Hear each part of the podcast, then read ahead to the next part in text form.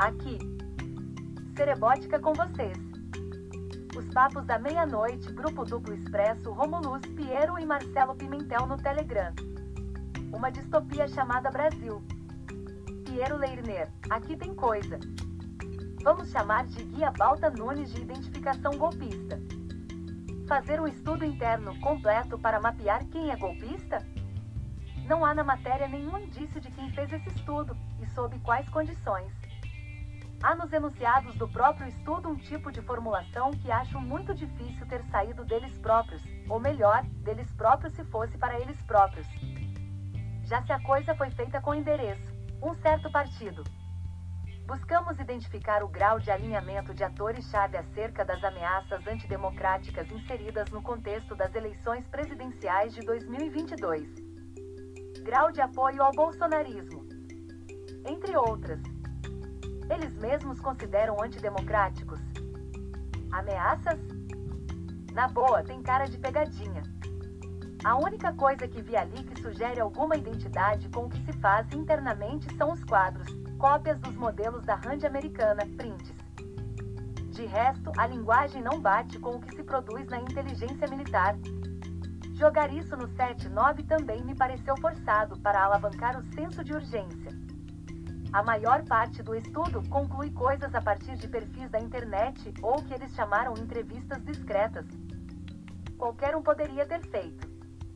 Inclusive os próprios militares com linguagem pronta para ser digerida pelo PT. Por isso tem toda a cara de ter objetivo. Notem qual veículo divulgou. Visando o quê? Que amanhã quadros do PT comecem a falar esse, esse e aquele vão para a prisão, precisamos mudar os currículos, vamos mexer na hierarquia. E assim repetir o inside job que fizeram desde 2016, de que o PT ia bagunçar o coreto das FFA. Quando vazam algo para produzir, produzir um efeito dominó, não é para o 247. Marcelo Pimentel, coronel da reserva, isto aqui tem cheiro, cor, gosto e forma de uma típica de operação de informação e inteligência.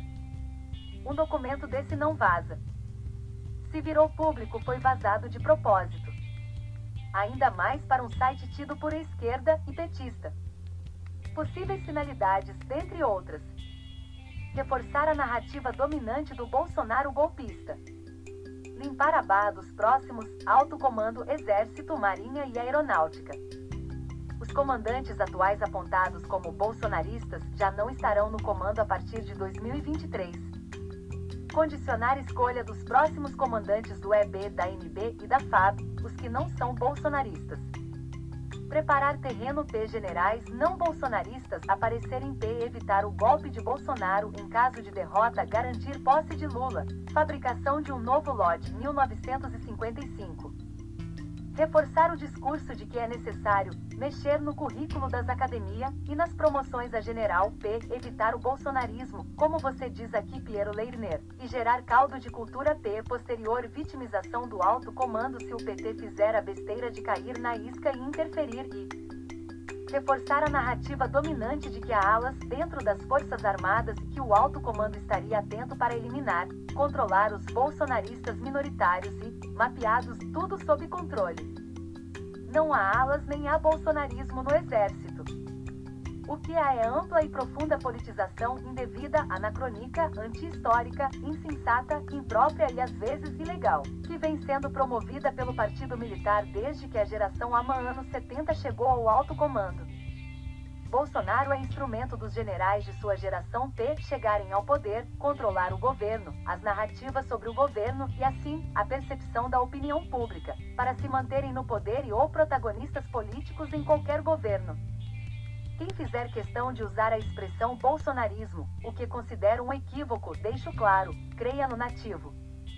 Quase 100% das cúpulas hierárquicas do exército na ativa, reserva é bolsonarista, e por efeito de seus exemplos, quase todos os militares do EB na ativa, reserva e entornos sociais também o são.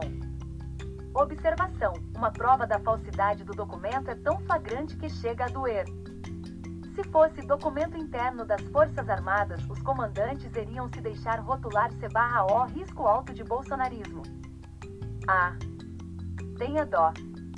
O jornalismo está entre ingênuo, incompetente e conivente. Piero Leirner, jornalismo aqui né? 247 é isca fácil. Rômulus Maia, entre isca e partícipe.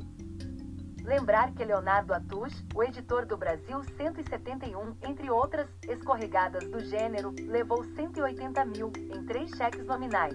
Do lobista Milton Pascovitch, saídos de margem de contratos de estaleiro sul-coreano com a Petrobras, com a intermediação do fucking tesoureiro do PT. Bando de amadores.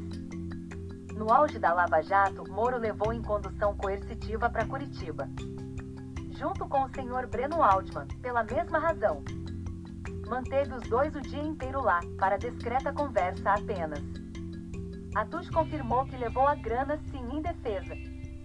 Mas seria pagamento por serviço de consultoria em estratégia de comunicação. Para um discreto lobista? Moro Tigrão ao mesmo tempo com Lula, que não deu consultoria e não recebeu. Depois da conversa discreta, tornou-se uma tchutchuca com os dois consultores. Advogado da causa, Cristiano Zanin. Piero Leirner, bem lembrado. Isca que gosta de estar no anzol. Pano rápido. Apud Paulo Henrique Amorim.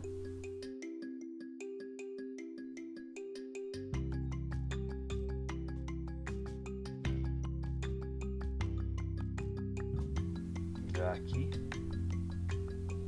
Papos na Meia-Noite, e a Cerebótica